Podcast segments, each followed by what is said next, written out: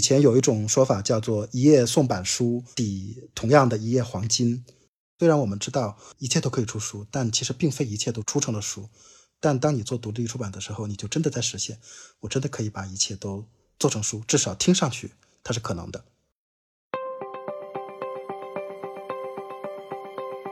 纸质的书、有声书以及电子书这三类的书，在国内的市场里面，大概的比例是多少？从数字上来看，其实它的市场规模比电影还要高。二零一九还是二零二零年的那个市场规模是首次突破了一千个亿。一四年开始到一八年这几年中间一直是两位数的增长，两位数增长哦，我其实没有想到。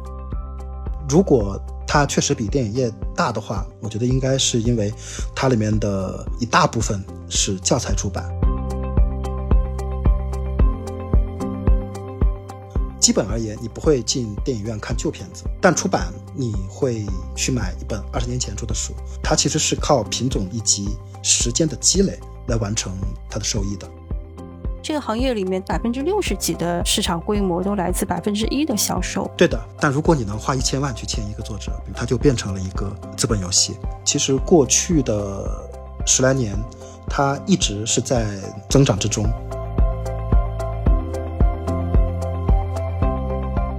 在国外已经有非常多的我们叫 self publishing，就是自我发行的平台。西方国家它是不实行书号管制的，就是书号是不限量的，它就完全是一个市场行为。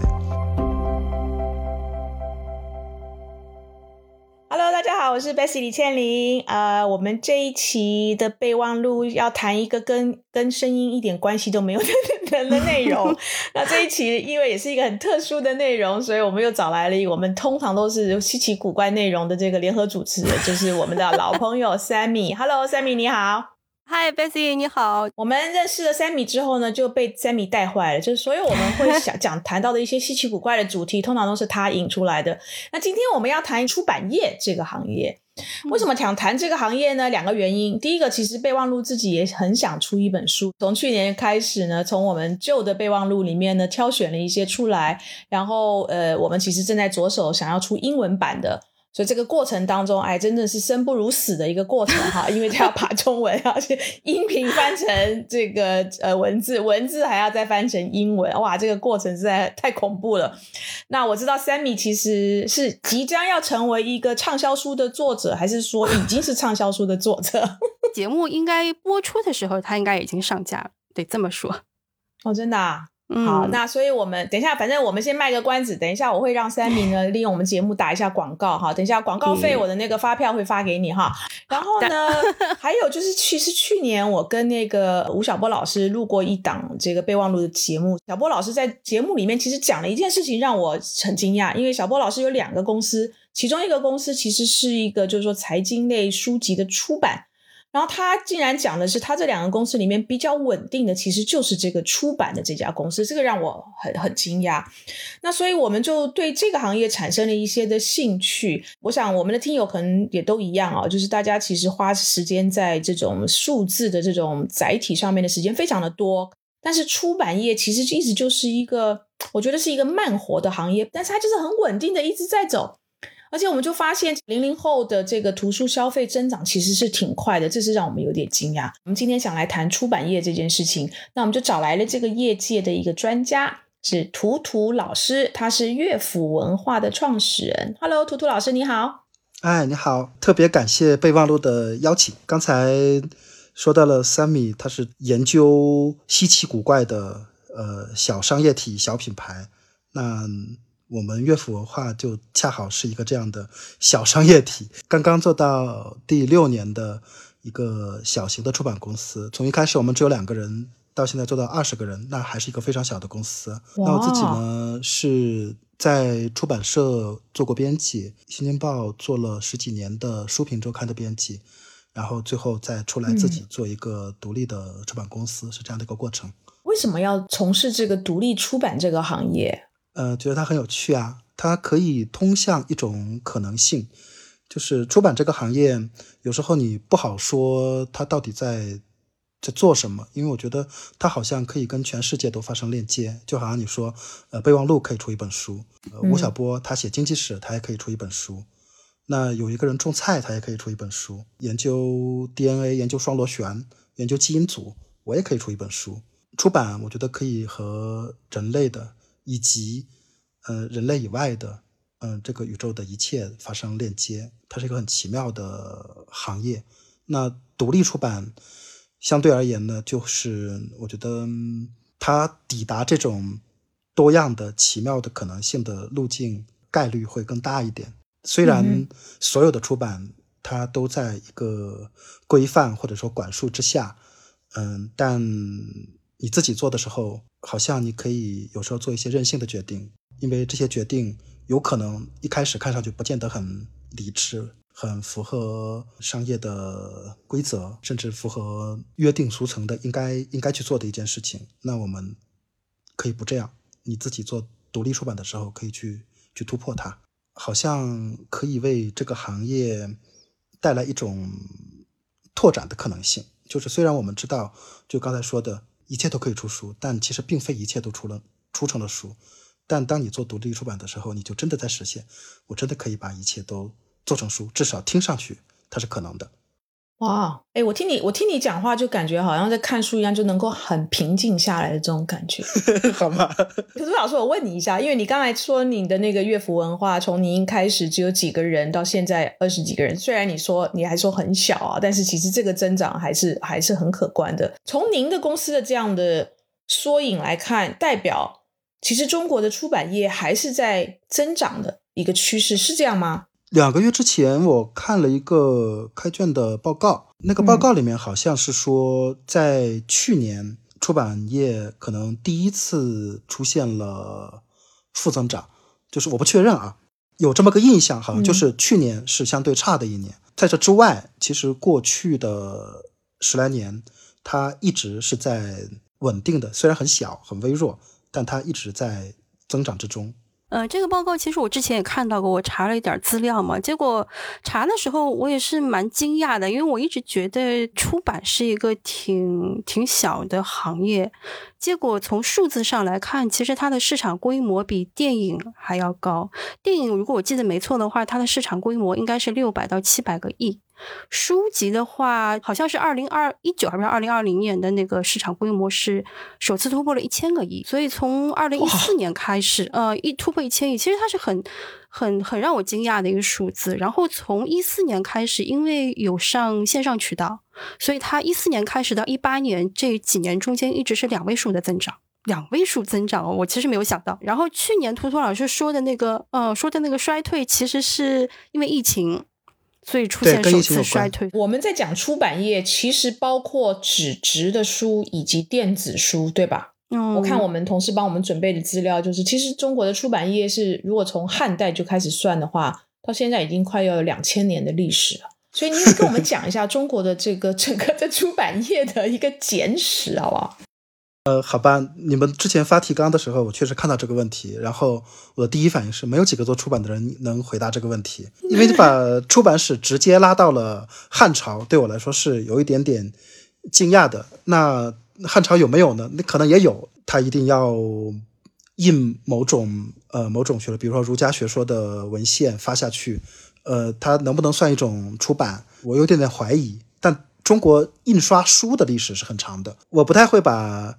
出版业的历史想象到从汉朝开始，当然我看过一本书，好像叫《中国历代编辑列传》，确实延伸到了汉代，里面提到了很多的学者，讲他们他们是个编辑，有一位我们的现代的一位很重要的出版家叫戴文宝先生。他在八十年代的时候在三联书店工作，那他做了这本《历代编辑列传》，我看了之后，他把很多学者对自己的那个学术领域的文献的编纂工作理解成一种编辑，那他跟出版是有强相关的。现代来理解，呃，中国的出版业能够留下可见的痕迹的，呃，叫宋版书嘛，宋朝的书。以前有一种说法叫做一页宋版书，它的价值就抵同样的一页黄金。就是因为他非常珍惜，能够留到现在的，嗯，那到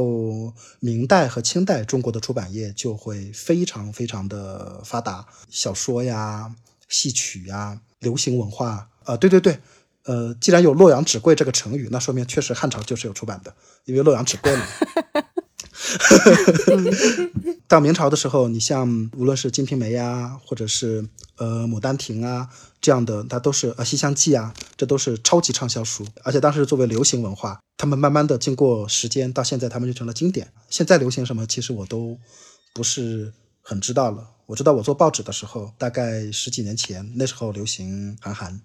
或者高晓松，或者郭敬明。但我知道现在他们应该都不流行了。这三个名字一出来，可能我们是一个年代。嗯，出版差不多，这是在中国呃发展的一个叫前现代阶段嘛。那在这个阶段里面，呃，有书商来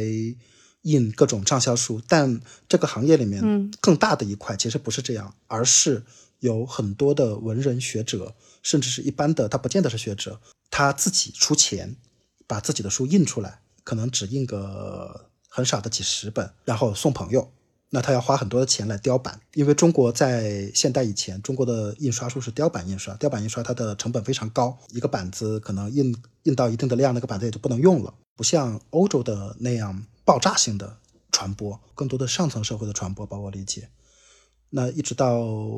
一九一零年代一几年，我现在记不得记不得了，也可能是零几年，中国有了第一个现代出版机构，就是商务印书馆，就大量的一届海外的，无论是文学也好，思想也好，从此就中国进入了现代出版的一个时代。那在民国时代有很多著名的出版公司，比如说刚才说的商务印书馆，那它现在它还存续。那当时也有中华书局，当然都经过了共和国的改造。那还有一些出版公司就没有存续到现在，比如说特别著名的是北新书局。我们小时候上语文课读鲁迅的文章，他就会提到北新书局，因为那是他的出版商。北新书局的老板叫李晓峰，李晓峰是个特别奇怪的出版人，他当时出了中国最新锐的作家，就是鲁迅的作品。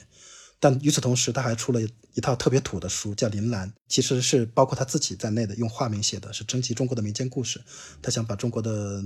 民间故事像格林童话一样的经典化，那就他花了几十年的时间做了四十三本的《铃兰故事》，在民国时代也是超级畅销书，但在四九年以后就淹没了啊！当然鲁迅留了下来，这就是在四九年以前的现代出版。那四九年以后，呃，整个的出版经过了改制，最后就形成了我们现在现在这个局面。北京、上海算是中国的出版中心。那在各省有各地的出版集团，总共加起来大概有五百多家出版社，应该是在五百左右。由国家来审定他们的书号，进行书号管理，按照书号的呃规模来出书，因为你只有有书号，你才能出书。大概二十年前，或者是二十多年前，开始有了。最早的第一批叫做民营出版，我们现在讲独立出版嘛，以前不讲独立出版，叫民营出版，其实就是民间民呃民间资本的进入，允许他们呃进行选题策划。那民营资本很活跃，呃，经过了二十年的发展嘛，现在其实民营民营的出版公司有一些已经上市了，比如说像果麦、像读客、像新经典，呃，好像包括磨铁。呃，应该也在上市的过程之中，还还是已经上了，我也不太知道。总而言之，就是民营的出版在这二十多年，它构成了一个很巨大的发展过程，而且这二十多年的最主要的畅销书，我觉得应该百分之六十以上，甚至百分之七十以上是民营出版做出来的。国有的正规的出版社，那么他们做什么呢？他们做了其他，比如说学术出版。因为民营的出版公司没有没有能力去做，第一方面它需要比较大的资本投入、资金投入；第二个方面需要比较强的编辑力量的投入，它需要花大量的时间以及大量的专业的编辑工作。那它对专业的编辑的要求也非常高，是是一个文化积累的工作。那这个工作一般来说是一些大型的国企他在做做这一部分。还有一个，嗯，刚才讲到。呃，出版业的规模可能比电影业还要大，对我来说是个意外，因为我一直觉得出版业是个很小的行业。如果它确实比电影业大的话，我觉得应该是因为它里面的一大部分是教材出版。当我们谈论出版业的时候，它是把所有有书号的印成书的，它都算在这个行业里面。那它里面就有大量的是教材出版，还有一部分是比如说党政机关的出版，这些都是刚性的、很稳定的市场保有量嘛。而我们谈论的这个出版，在大的出版社里面，一般把它叫做一般图书出版。一般图书就是我们理解的市场化的图书，也就是我刚才说的一切都可以出书的那种那种书，叫一般图书。那它的规模，我想应该是没有那么大的，品种量很大，可能每年有几十万种书出来，据说，但是真正会被看见、会被留住的相对比较少。这就是出版的概貌，我不知道我讲的清不清楚。非常清楚，你基本上已经把简史中国出版简史不就讲完了嘛？所以 所以很厉害。那我我问一下，您刚才提到一个很重要，就是说没有书号就不可以出版，所以这个书号现在国家还发这个书号吗？还是已经不发了？发的，每年都有书号，然后会分配到不停不同的出版社，有不同的数量。有的大社它一年有一两千甚至更多的书号，那它就可以出很多书。小一点的出版社，它一年可能几百个，它就要省着花。书号是通行证，它跟早年我们要去，呃，去粮站买米的时候要用粮票是一样的。它你有钱买不着的，就是它是通行证，所以它要省着花。哇，所以如果像您讲了一个小一点出版社，一年就是几百个，它就等于是一年只能够只能够出版几百本的书籍，是这个意思对吧？呃，对，理论上来说，只要你的书能一直卖，而且它没有犯错误，没有被禁掉，那它就可以一直卖。这也是这个行业规模。可以增长的一个基础，你今年不会花钱去看去年出的一个电影，去电影院这种情况非常少。机器猫出了个电影修复版，啊，四十多少周年的纪念版，我要回去怀一下旧，这种情况有。基本而言，你不会进电影院看旧片子，但出版是你会去买一本二十年前出的书，甚至如果这本书你买不到了。你可能还要挖空心思到各种的旧书市场上，花非常高的价格去把它淘回来。嗯，那所以我想问，就是那国家一年它有没有说我每一年我就只会给多少的书号，然后来进行分配？会的，会。嗯，而且最近大概三年，书号是有一个相当规模的收紧，这也是国家对出版行业进行管理和规范的一个手段。那它这个管理和规范当然有很多的呃内在逻辑，一方面是意识形态的逻辑，对，另外一方面也还有市场的逻辑。过去几年特别极端的情况，呃，比如《小王子》，一两百家出版公司和出版社都做了这个书，都有这个它的版本，那对市场来说是一个极大的重复，国家就觉得这样不好，所以他就严格限制这种行为。那它的限制方法就是我减少书号。所以像您的出版社乐府，您今年拿到了多少的书号？我是拿不到书号的。所有的独立出版机构都拿不到书号，所以你必须跟一个国有的出版社合作出版。比如说，我可以把这本书编辑完成，但最后交到呃国有的出版社去审稿，然后用他的书号。那在这个过程里面，要有一个双方共通的一个利益分配的机制。对出版社来说，他觉得这样可以，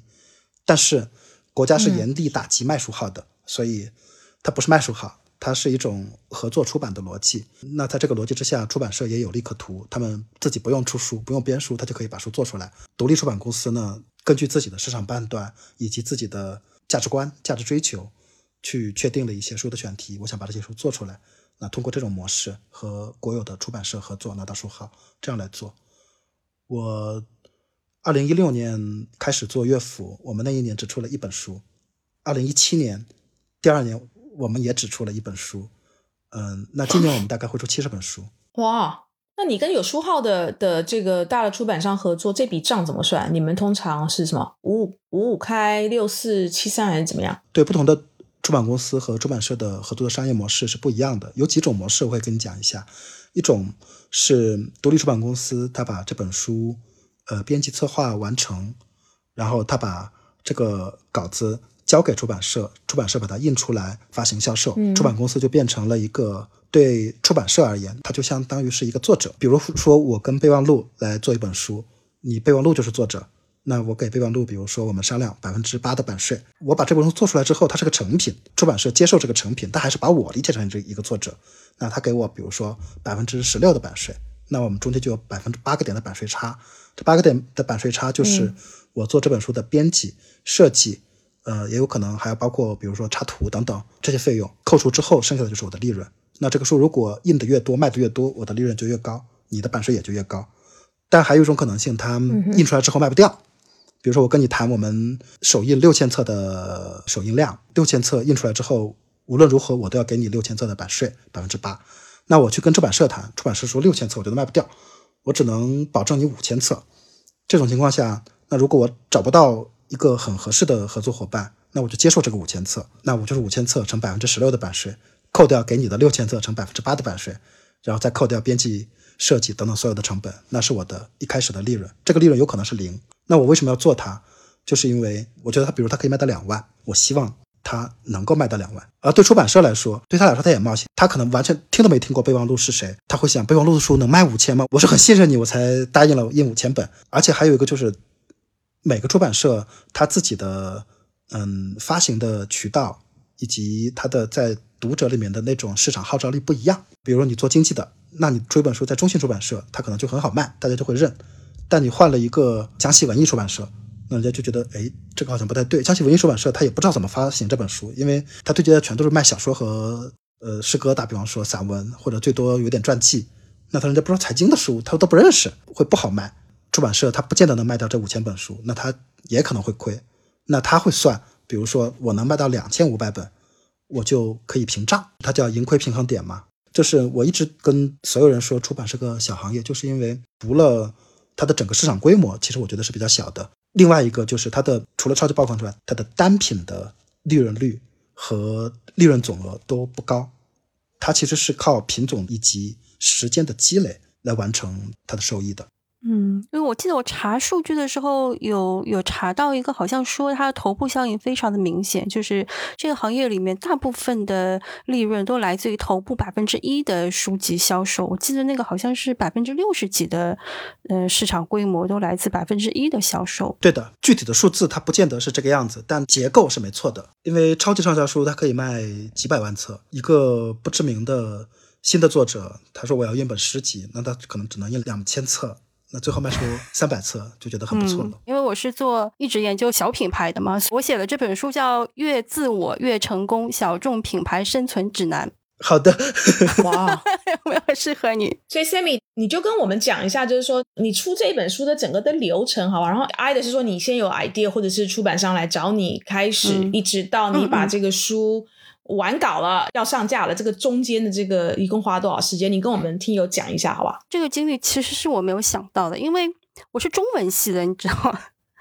后来中文系毕业到现在十几年，我从来这是我第一次出书，我也觉得挺惭愧的。我我有些同学大三、大四的时候就已经出诗集了，然后我还有很多同学在出版社，到现在都在出版社里面，但是我呢，从来没有接触过这个行业。后来前两年开始写那个小品牌公众号的时候，然后那个时候就会碰到个问题，就是说公众号的那个文字它是很零散的，一篇公众号最多就是两千到三千个字最多了，而且每次推每次推推完之后，其实阅读者有个感觉是读过即忘。他他他不会，很少有人会把公众号的那个文字从头到尾就一篇一篇，然后还记笔记，很少有人有人看的。大大概做到第三年的时候，我就觉得就是慢慢累积下来的那个认知、那个理论、有些心得等等等等，需要梳理成一个理论框架。当时产生的第一个念头是把它做成一个 PPT。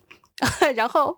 正在这么想的时候，对，很职业经理人的想法嘛，就哎，弄个 PPT，然后做成个文档，可能可以分享给很多群里的朋友，等等等等的。后来有一天，也是一个编辑，是电子工业出版，北京电子工业出版社的编辑，通过备忘录找到的我，上来就说，他说他们有关注一个领域是新消费、新品牌、商业创新。他说他其实在这个领域有出过大概几本书了，然后他就看了我的公众号，从头到尾看了一遍，他觉得他说，哎，那你有你有没有兴趣出版书？我当时想法很简单，我说，哎，那我既然要写 PPT，我也可以去出本书啊。后来就答应下来。它的开始其实是要有一个出版的策划案的，给了我张表格，那张表格上让我让我自己填，就是这张表格上，比如说出书的那个方向、那个策划、大致内容、我的背景介绍，然后大致会写多少字等等等等的，然后大概一个方向。拿到了这个策划案之后，这个编辑就去跟他的领导去汇报，汇报了大概两轮之后，然后说好，内部会议通过了。然后通过了之后呢，他说我们就有一个约定下来说，哎，那我们来出一本书吧。然后当时最开始是让我先写了大概是两章的一个样章，一个章节的样章，看看那个感觉文字大概怎么样。写完之后就开始进入到正式写书的那个环节。它的难度其实比我预想的要大得多。我我不知道 b e s s 现在在写书的时候有没有这个感觉，因为我以前写公众号，每次大概一个月更新两篇，每篇就三千个字，它的文字量是不大的。而且公众号有一个很大的特点是，就它的语句是很短的。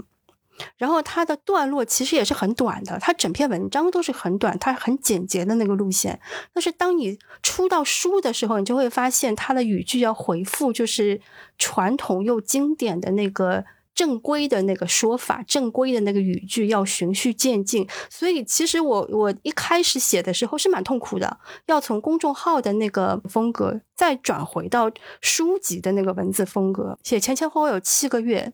呃，四大四大篇章。我说我每天写多少字，大概要写多少时间写完，然后中东图把各个版本给到编辑看，看看方向是不是对。所以前前后后真的是好长，而且就是在这个写的过程当中，有一件很让我头疼的事情是，我写的是品牌，是商业经营。那本书出的时候，我预想到可能是一年两年以后了，所以我写的时候其实是有一点犹豫的，因为我不知道我写那些品牌、那些理论、那些趋势、那些经验，在两年之后还是不是适用了。这个问题是我当时最头疼的一个问题，就是整个局势大大的改变之后，其实我写的就不适用了。所以我当时花了很多的功夫去保证它的内容保鲜期会比较长。所以就像刚刚图图老师说，就是希望。一年、两年、三年、五年之后，有人去买这本书，还是会觉得，哎，这个可能对小品牌、对小生意、对小团队、小企业还是有效的。其实我没想到是，当我写完之后，整个排版、编辑、呃审稿、审稿就审了，我想想看，四到五轮有的，然后他们挑出了我所有错别字。所有没有想到的问题，我不是这么一个严谨的文字工作者，所以有一些资料可能是从网上扒拉下来找的，或者有些概念等等。那个编辑非常仔细的跟我说：“哎，Sammy 老师，他说你这个概念是什么意思？是不是这个意思？”我们还仔细的就是研究了一下那个财报里的概念到底是什么样的概念，这个数字是不是对？就是捉狮子的那个过程，呃，大概经历了有一个多月、两个月的过程，然后再缓慢的进入到了。封面设计，然后再出版，再怎么样，我们再来来回回讨论了好久那个名字等等等等，到完全尘埃落定，已经是今年上半年的，就是今年年初的那个事情了。所以前前后后大概有整整一年多，这个过程其实我没有想到会这么长。不过我写完之后跟别人抱怨的时候，也有人跟我说：“哎，你出这个书其实已经时间很短了。” 我不知道是不是这样。哦，真的吗？图图老师，一年多是算短的吗？平均一年半吧，平均是一年半，哇天啊！所以你这个不算长，至少。但我很好奇啊，像比如说 Sammy 的书已经要要出来了，那书本身的营销怎么你们怎么做？当我策划一本书的时候，一开始就会想到这本书出来之后，它应该有一个传播的抓手，它会在哪里发生？我并不能完全确认，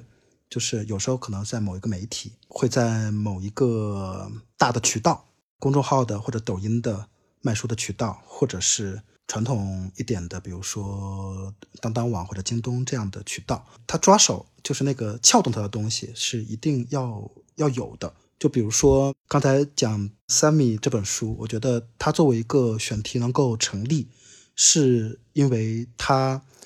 应和了可能已经持续了六七年的中国的。叫做创客嘛，创业的潮流也是政府鼓励的。那在这个创创业的潮流之下，会有大量的小品牌诞生、小公司诞生，它是和这个大势是是匹配的。但此刻出来，它其实确实又会三米你会提到的，就是局势会不会变？那我觉得现在其实它就正在发生改变。那在这个情况之下，对对出版社来说，会有一点点。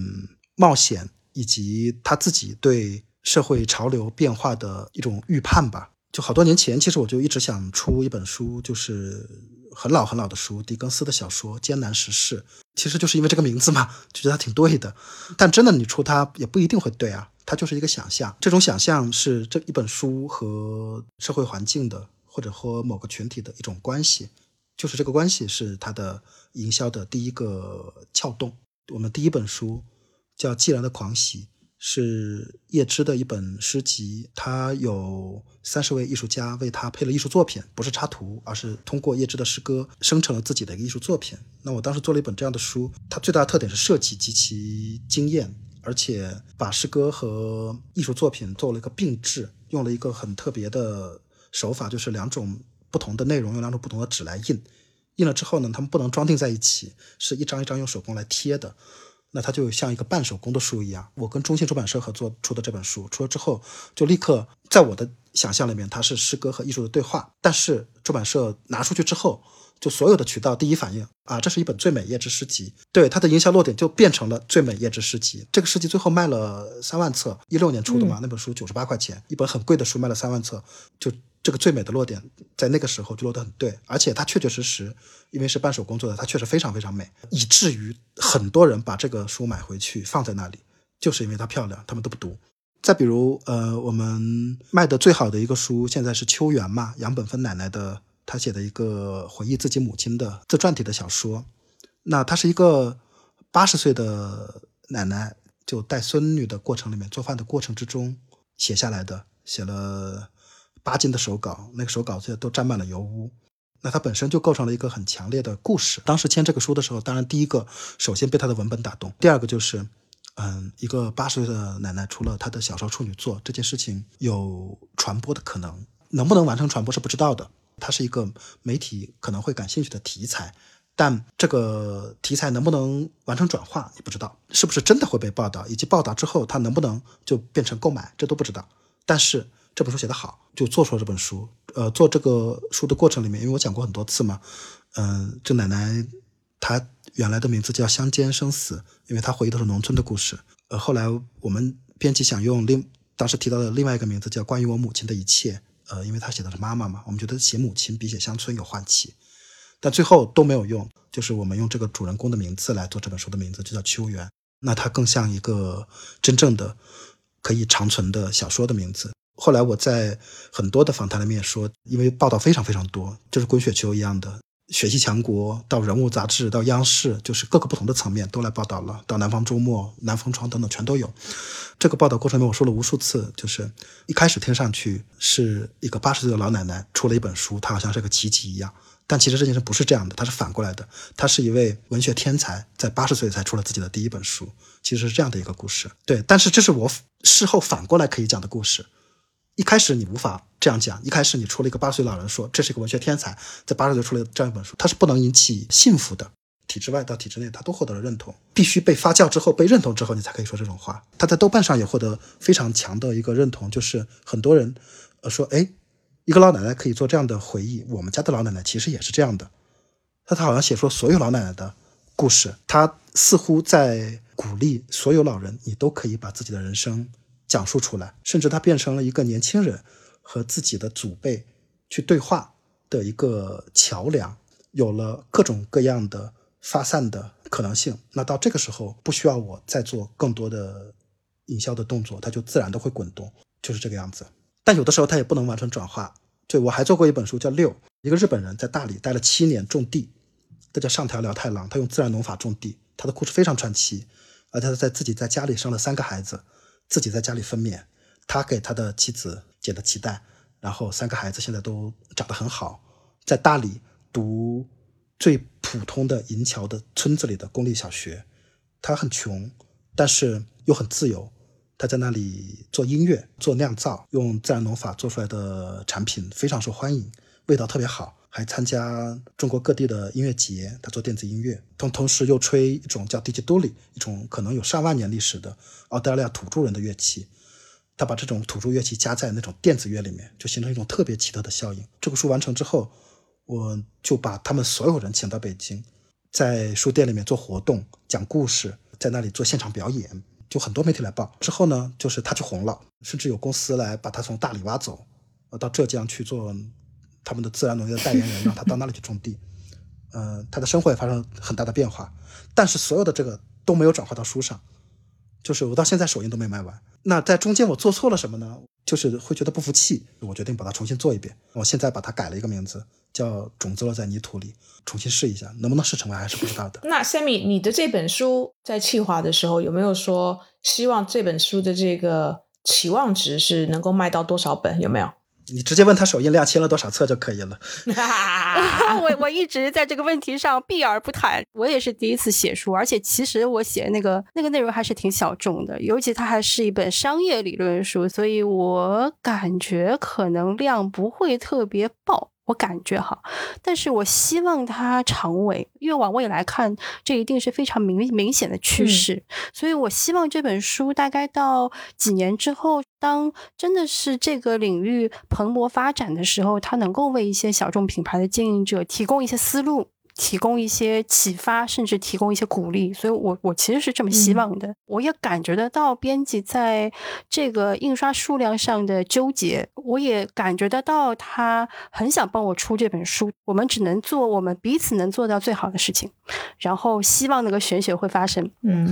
对的。我想请问你们两位啊，一个是已经要出书的人，然后一个是出版商。我们现在在国内的，像我们一开始讲的纸质的书、有声书以及电子书，现在这三类这三类的书在国内的市场里面，大概的比例是多少？有没有谁哪一种介质的应该先出来，另外一种的才要等等多久时间之后才能够出版？然后最后是哪一种？有没有这种这种的游戏规则？嗯，它没有规则，但有大家一贯的做法吧。就是一般来说，我们会先出纸质书。半年到一年之间，上电子书和有声书，除了两种，一种是头部品嘛，以及除了它本身特别适合网络传播的那种娱乐化很强的，很适合电子书这种情况之外，大部分的书它的电子书的收入和有声书的收入没有那么高，在占比上还是不太平衡的。但另外一方面，确实电子书和有声书的总量增长非常快，那就是因为它最后能够拿到的回报会非常高。特别是比如说耽美向的这种小说，一开始电子的它可能是在那种文学网站嘛，转回去之后，它会在其他的更多的不同渠道有正式的电子书来发售。具体的数字我其实不知道，因为我们的书总体而言，电子书和有声书的收入都。不高，所以从这个角度来说，其实你今天找我来聊出版业，你是找了一个非常不典型的出版人，呃，或者出版商，更典型的出版商或者更市场，他如果谈经济的话，更市场出版商，那他会跟你把这个账讲得更清楚，也会把这个规则、游戏规则。讲得更清楚，他们是怎么玩的？呃，我做一个更呃流行小说，它是怎么卖起来的？或者说我抓到一个大 V，比如说像呃罗翔这样的，那我是怎么抓住他？那怎么卖起来？怎么运营的？我们做没有 IP 的作者，他当然是一个价值选择，但与此同时也是个资本选择，因为我资本不够啊。就我们是个非常小的公司，它是一个像作坊一样起来的公司。还有一些公司它不是这样的，它是有资本介入的。一方面呢，是他们在二十年前中国第一次刚刚开始允许民营进入出版领域的时候，完成了原始的资本积累，在完成资本积累同时，也完成了品牌积累。那这样吸引进来了呃投资方，通过资本的游戏去做强 IP，去做头部产品，几百万甚至上千万去砸一本书一个作者。那我当然就是必须把它卖到一百万册以上，一百万册一本书我挣十块钱。才是把本钱赚回来嘛，是吧？但如果你能花一千万去签一个作者，比如说签一个像马尔克斯、余华，它就变成了一个资本游戏，这是资本的意义。但即便如此，它还需要你的创造性。最近莫言的书就卖得很好，读客出了一本莫言的叫《莫言的奇奇怪怪故事集》，把它更平民化了。它既有一个诺奖作家的光环，又给了他一个大众的更低的。一种想象尺度，而且以前莫言的书大部分都很厚很重，当他变成奇奇怪怪故事集之后，他就变得轻盈可感，重新阐释了这个作家出版的核心，其实就这个东西。其实您说到您不是一个典型的业界的人哦，呃，我们其实还就是很期待跟您聊天，因为我就是想听您聊一聊出版业在在国内有没有，就是它的商业模式有没有跟以前发生一些非常不一样的变化。比如说，在国外已经有非常多的我们叫 self publishing，就是自我发行的平台，就是说我今天不一定是一定要按照旧的传统的路径哦，我一定要先找到。出版社的人，他愿意，他看到我的这个选题，或者说看到我写的几个章节，觉得哎不错，还愿意我才能够出版，而是说我今天甚至亚那个亚马逊的 Kindle，它都有一个呃自行发行的一个平台，你只要东西弄好上去，他还甚至会帮你去做一些，就是他因为他有很多流量嘛，所以他可以帮你去做一些营销等等的。国内有没有类似像这样的一个在模式上的一个非常大的变化？如果从商业上来说是没有的。当然，你说的这个东西有，它在合法与违规之间。为什么你刚才提到 Kindle，它国外它可以这样做，就是因为至少在西方国家，它是不实行书号管制的。你申请一个书号就可以得到一个书号，就是书号是不限量的，它就完全是一个市场行为。而在我们国内的出版，它书号是由国家进行管制和分配的。比如说备忘录，我把我自己的内容做成了一个书，或者一个电子书，或者一个纸质书，我就放在备忘录自己的。平台上，我在我的播客里面做宣传，我的听众你过来下单来买就可以了。但它是违法的，因为你没有拿到这个书号，你不可以这样做。所以在我们国家就没有形成这样的商业模式。它也有类似的小规模的这样的行为发生，也有相当的规模，叫 A B C 艺术书市集，有一种叫艺术家书的形式。那我有一个做书的创意，我就把这个创意变成了一本书，我可能自己就印了二十本，那我在这个市集上来卖它，它会。不被理解为是一本书，而是理解成一个文创品或者是一个艺术品，甚至于传统的出版社、出版公司会到这样的艺术市集里面去寻找选题，看到某一本书特别有意思，那我们就签下来，把它做成一个公共发行的版本。但作为一个单独品种来说，它当然在商业上是能成立的，至少可以让那个艺术家把这本书做出来，他不亏钱嘛，至少可以赚到一点钱。而且这个市集在一定程度上是被鼓励的，它可以让你做，但 但是保留这个权利。这个说的好，这个这个 说的有学问。诶，那所以网一些网络小说，难道他们也有书号吗？没有。那他们是被定义成什么内容呢？对网文，网文一开始经历过野蛮生长的阶段嘛。那么最近几年，有关部门嘛也开始在对网络写作进行规范，也要给他们有许可证，就是因为它已经形成了一个相对比较大的市场，一下子把这个市场掐灭，就是不是不可以这样做，暂时可能还没有这样的必要，那就先合理引导。就为什么对这个会回到一开始讲的话题？我们我觉得出版是一个小行业，它其实是因为跟我们有点明星化的行业不一样，会有一个爆炸性的发展期。出版不一样，出版第一个就是刚才说它有漫长的历史，第二个呢，它在国内是一个被严格管理的行业，它没有一个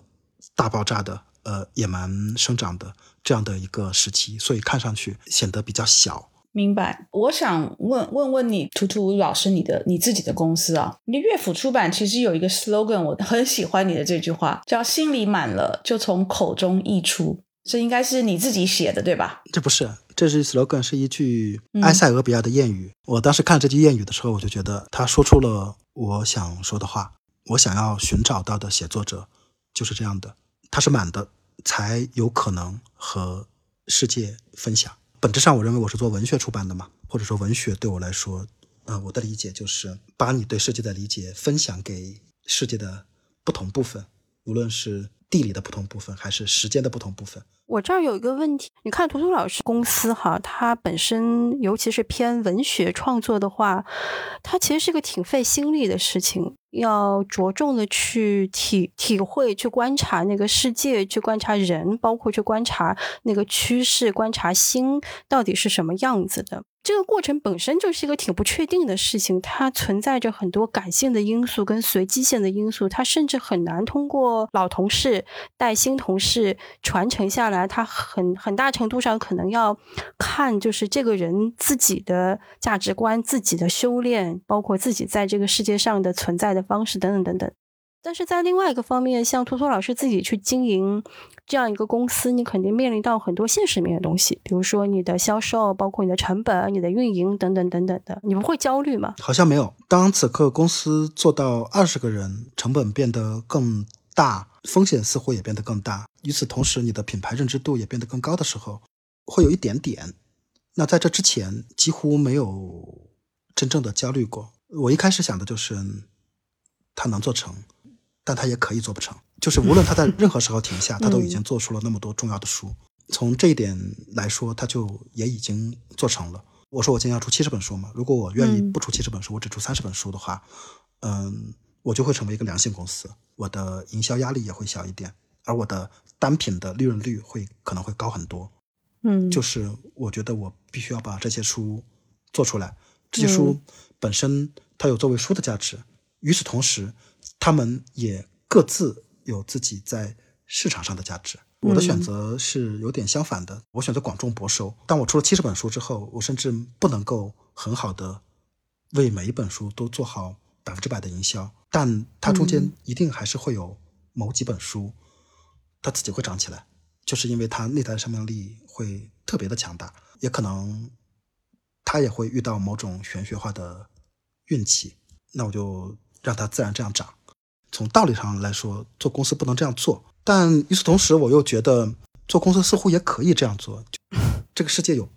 不确定的那个部分，而且这是不确定的部分让这个世界一直在不停的往上生长。那我去尝试能不能和不确定那个部分遇见一下，我的逻辑就是这样。所以，我我想问问你们两位啊，一位是出书的人，一位是出版出版商。尤其是图图老师，你我听你讲话，也就是温文儒雅、慢条斯理，所以经营公司就是一个在慢慢的宁缺毋滥，就是要出到好的书，而不是一定要出到大卖的书。您对中国的出版业未来的期望值是什么？那 Sammy，你经历过这整个过程，对国内的作家或者或是说作者，有没有什么一些期望值？在经历过这一次出书的经验之后，嗯，好吧，说期望值，嗯。它大一点的话，其实就是期待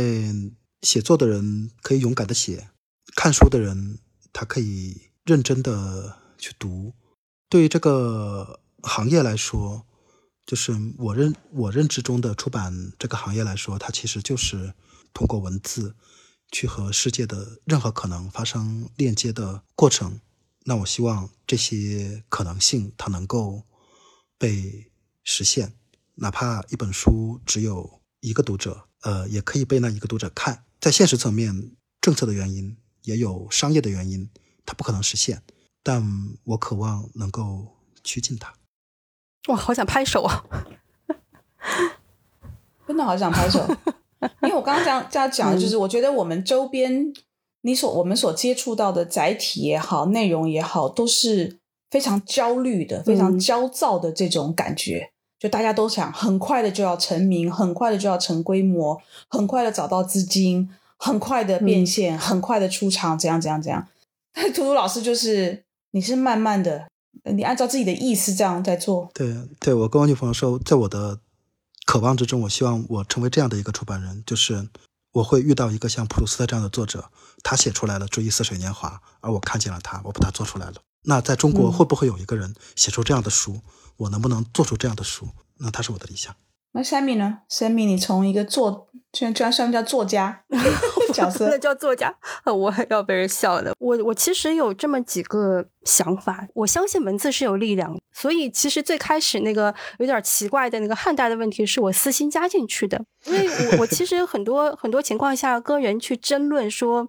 文字出版、书店这些行业是有生命力、有持久力的。当然，那些行外的人，当你去争论的时候，你很难通过感性的问题去说服他们。所以我当时是企图告诉他们说：“你看，这个行业有两千年了，文字出版这个行业有两千年了，它自有它的。”经过非常多历史跟跟周期，已经各种各样的朝代的历史考验在里面，所以它有着我们所不能够理解和掌握的那个生命力在在里面。到现在，其实我还是做的是文字产品，无论是我做短的、长的，包括做书、做其他的文字产品的时候，我发现就是文字是最能够去传递价值观的。它能够去描绘一个梦境，它能够去传递那些非常深层次的价值观。也通过写推文去认识到了很多，就是我以前在自己的公司里面，在那个职位上面没有可能去认识跟结识到的人。我希望文字往下。还会有持久跟长长期的生命力，所以在这个角度上来说，我也很理解国家为什么要要控制整个书号等等等等，控制它不过于冗余。因为我们也看得到，就是很多资本包括商业的蜂拥而至的情况之下，其实很快一个行业就会呈现一个白热化的状态，有一部分的情况跟结局也不是特别好。所以我我非常认同，就是整个书书店行业应该慢慢的发展。第二个想法是我希望那个文字是在纸质上，线上的阅读习惯始终是很碎片的，就是这是线上的整个载体呈现的特点所造就的。第二就是线上阅读有一个非常不好的习惯，就是免费阅读。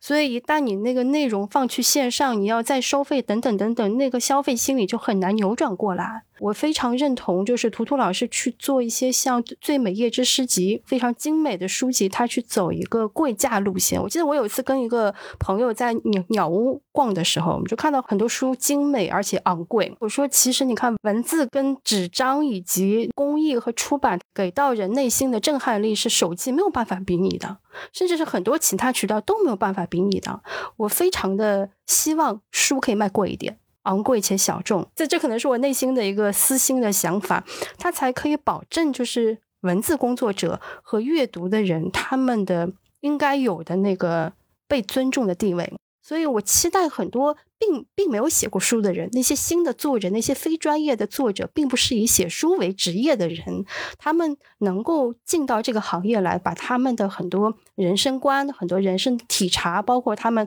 可能自己也没有发掘过的天分。放到书这个行业中来，因为只有更多的创作者，才会有更多的好的书，才会有更多的阅读者，这这个行业才会正向的去发展。所以，我们节目最后呢，就要让小让三米把他这本又小而美又 贵的书，他要送出十本。对对对，特别简单，你可以去搜索我的微信公众号，我的微信公众号叫 Sammy 的小趋势研究室，然后关注公众号，然后在公众号里给我发私信。就写两个字送书啊，或者你写其他的也行，我都看到。然后前十个我就会给送到一本书，把地址给我哈。OK，好，那我们的听友听友朋友啊，我觉得这本书，因为我有帮他写序，所以我我我有这个荣幸呢，先看了一下它的内容，真的写的非常非常好。那我们今天非常感谢图图老师跟 Sammy 呃来我们的节目啊，那我觉得很敬佩图图老师，我觉得在出版业本身也。已经就不是就不是一个非常容易的行业，然后在这个行业里面有这么好的坚持，而且一直坚持下来，用自己的步调，用自己的规律在做好的书，我觉得这这是我们的福音啊！今年七十本，可能明年一百四十本，在后年就我已经不会算下去啊，不能再算 几百本几百本，然后 我们备忘录，我们继续的努力，我们那个。生不如死的这个出书的过程，希望我们早一天，我们这本英文书能够面世。好，那我们今天非常感谢图图老师，谢谢 Sammy，谢谢大家，拜拜，拜拜，再见。